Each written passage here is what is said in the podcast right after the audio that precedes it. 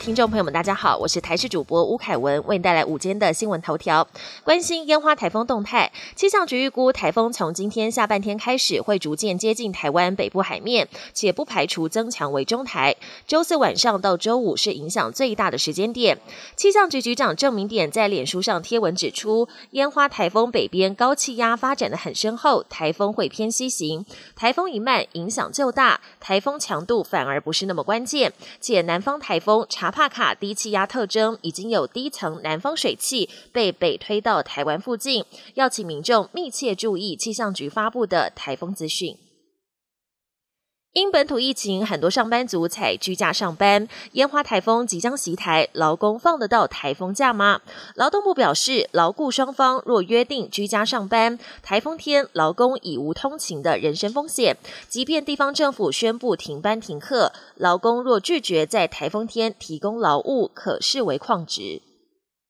国产高端疫苗通过食药署紧急使用授权，主要关键就在高端疫苗的综合抗体效价是 A Z 疫苗的三点四倍，数据相当漂亮。而中研院学者认为，这样的比较数据只能代表高端通过我国食药署自行制定的特有标准，但在科学上意义不大。而原先退出审查委员会的中研院士陈培哲更说了重话，强调这是没有用的数字，他连看都不想看。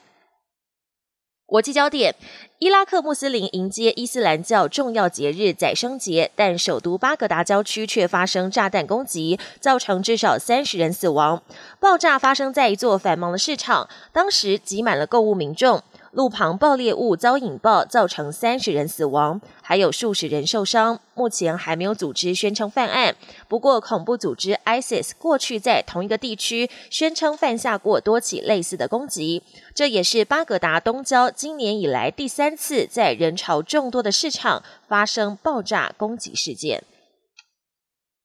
美国拜登政府十九号联合英国跟欧盟、北约等国家联合指控中国当局支持骇客在国际间从事非法的网络攻击。拜登政府强调，下一步会对中国采取什么行动，美国正保留相关的权利。而在此同时，美国司法部公布一份起诉书，起诉四名对十二国进行网攻的中国骇客，而幕后藏镜人就是中国国安部。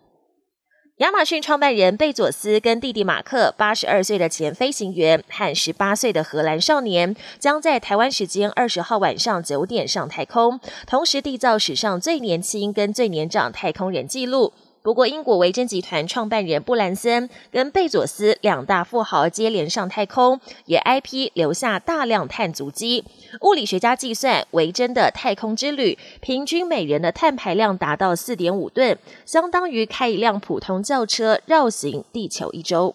本节新闻由台视新闻制作，感谢您的收听。更多内容请锁定台视各节新闻与台视新闻 YouTube 频道。